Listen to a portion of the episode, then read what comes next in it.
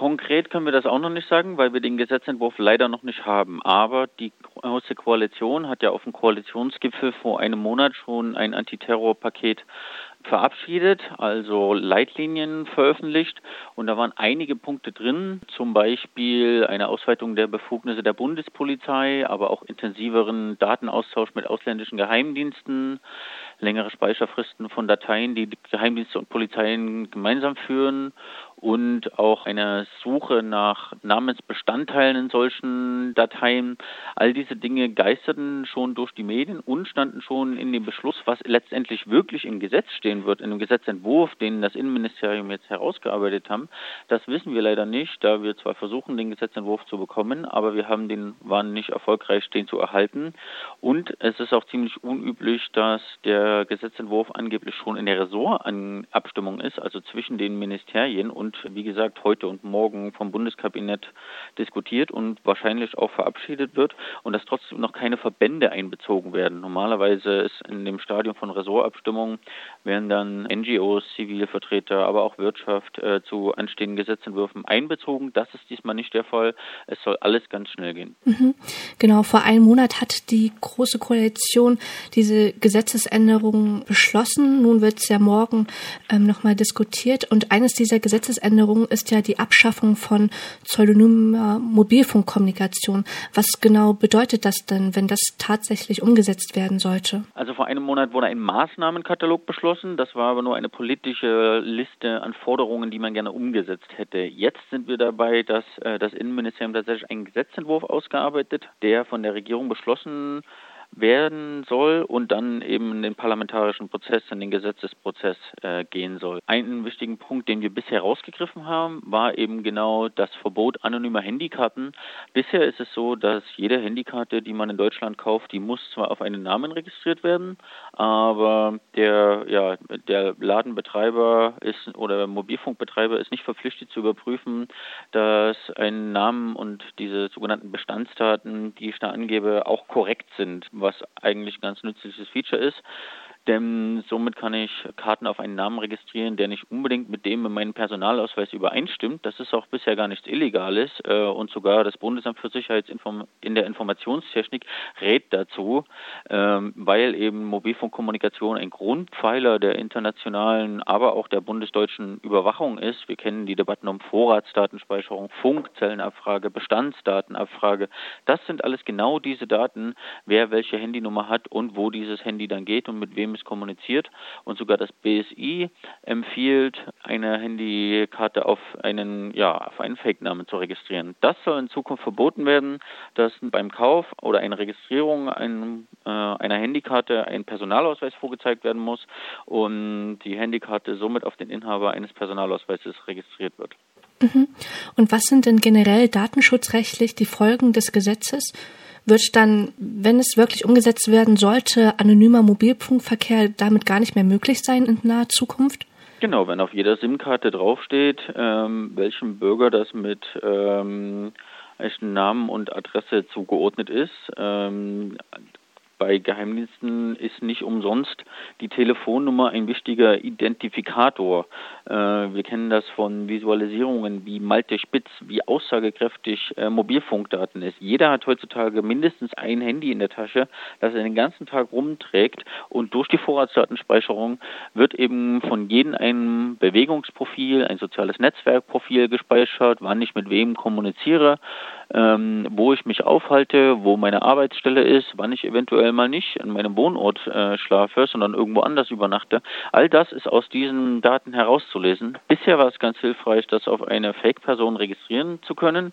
Und jetzt soll das eben so sein, dass diese, ja, diese schöne Möglichkeit, äh, pseudonym zu kommunizieren, wie es ja auch das Bundesverfassungsgericht immer sagt, dass Kommunikation nicht nur voll überwacht, äh, sondern auch frei anonym und damit eben auch anonym notwendig sein muss, dass das abgeschafft werden soll.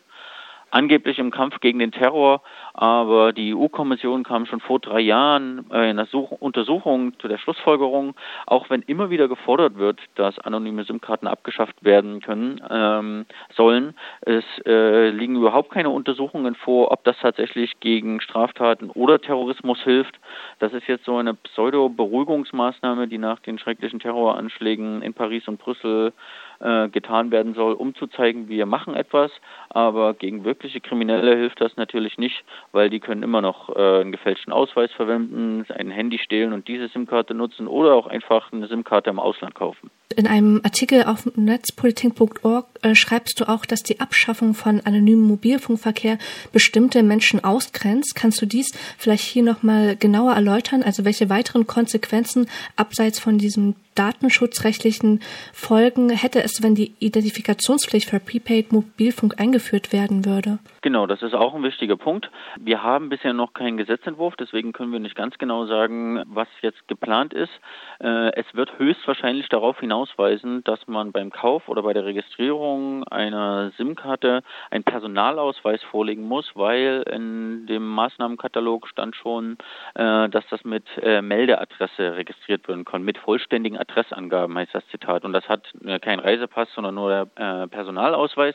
Ein Personalausweis besitzen aber nur deutsche Bürger und sowohl Touristen äh, als auch äh, geflüchtete Personen oder auch Obdachlose haben oft keinen Personalausweis mit Adressangabe und die ja, werden dann ausgeschlossen, eine SIM-Karte zu erwerben und können quasi nicht mehr am Mobilfunkkommunikationsleben teilnehmen, was ja heutzutage nicht mehr nur Telefonieren ist, sondern eben auch das mobile Internet. Und wenn man das zusammensieht mit der Störerhaftung, dass wir in Deutschland so gut wie keine freien WLANs haben, dass man das Internet auch so äh, verwenden könnte, ist das ein ziemliches Armutszeugnis, was Touristen und Geflüchtete und andere Leute, die keine bundesdeutschen Staatsbürger mit Personalausweis sind, von der Kommunikation per anonymer äh, Prepaid-Karte abhält. Mhm. Also werden ganz gezielt bestimmte Gruppen von Menschen auch damit ausgegrenzt. Und ähm, du hattest ja vorhin schon gesagt, dass es bislang keine statistischen Nachweis für die Wirksamkeit äh, für solche Maßnahmen gibt. Also bei der Vorratsdatenspeicherung konnte man bislang auch solche Fälle, wie die in Brüssel oder Paris passiert sind, auch nicht verhindern. Und aus dem Papier der Europäischen Kommission ging ja auch hervor, dass es nichts bewirken würde. Wie wird denn die Gesetzesänderung denn seitens der Regierung dann legitimiert? Ja, na, begründet wird das natürlich mit den Terroranschlägen von Paris und Brüssel und dass man ja irgendetwas tun müsse. Das ja, äh, alte Spiel sehen wir nach jedem Terroranschlag eine Verschärfung von Gesetzen, in denen, die man gut verkaufen kann, die bei vielen Leuten auch ankommen von endlich wird was getan. Leider fehlt wie so oft in der Sicherheitspolitik eine wirkliche wissenschaftliche Evaluierung. Welche Maßnahmen bringen denn wirklich etwas? Welche sind sinnvoll, können gemacht werden? Welche sind auch verhältnismäßig? Stattdessen wird irgendwie eine Forderung nach der nächsten aus der Schublade gezogen und umgesetzt, ohne Rücksicht darauf, ob das tatsächlich tatsächlich ja, wissenschaftlich belastbar auch hilft oder nicht. Das ist schade, denn eigentlich sollte Politik äh, evidenzbasiert sein und nicht nach Bauchgefühl. Mhm. In dem Entwurf zum Gesetz wird auch formuliert, dass die Sicherheitsbehörden Bestandsdaten der Telekommunikationsgesellschaften durchsuchen können sollen. Das soll auch mit unvollständigen Namensbestandteilen beziehungsweise mit abweichenden Schreibweisen ermöglicht werden. Gibt es denn Stimmen, die diese Rechtmäßigkeit anzweifeln? Ja, wir haben auf unseren äh, Beitrag auf Netzpolitik.org eine Reihe Politiker äh, angeschrieben, die das kritisch sehen, äh, namentlich natürlich von der Opposition im Bundestag, Grüne und Linkspartei ähm, sind äh, also finden die meisten Maßnahmen mindestens fragwürdig, wenn nicht manche sogar äh, rundherum schlecht und abzulehnen. Und auch Politiker der Piratenpartei haben gesagt, dass das Grundrecht auf anonyme Kommunikation selbstverständlich auch bei anonymen, ja, bei Mobilfunkkarten gilt und ein äh, Piratenpolitiker aus Schleswig-Holstein klagt sogar äh, gegen den Prepaid-Ausweiszwang. Mhm. Und was schätzt du ein, wie diese Klage, ob diese Klage erfolgreich sein könnte? Oh, ähm, äh, Wetten auf politische Prozesse habe ich mir schon lange abgewöhnt. Erst recht auf ähm, Gerichtsentscheider. Tatsächlich sollten wir uns auf den laufenden Prozess, den laufenden Gesetzentwurf, die, das, ja, das neue Antiterrorpaket und dieses Gesetz konzentrieren. Denn wenn die Bundesregierung das heute oder morgen verabschiedet, muss das immer noch durch den Bundestag und ähm, da kann man wie bei jedem Gesetzprozess ähm, natürlich seinen Abgeordneten deutlich machen, dass man damit nicht einverstanden ist. Vielleicht hilft es ja irgendwas, auch wenn die Große Koalition mit ihrer 83-prozentigen Mehrheit das höchstwahrscheinlich ja, kinderleicht durch den Bundestag bringen kann. Aber wir sollten immer wieder darauf bestehen, dass unsere Sicherheitspolitik evidenzbasiert, wissenschaftlich nachweisbar wichtig ist, statt einfach nur auf Bauchgefühle zu registrieren, die immense Kollateralschäden bringen.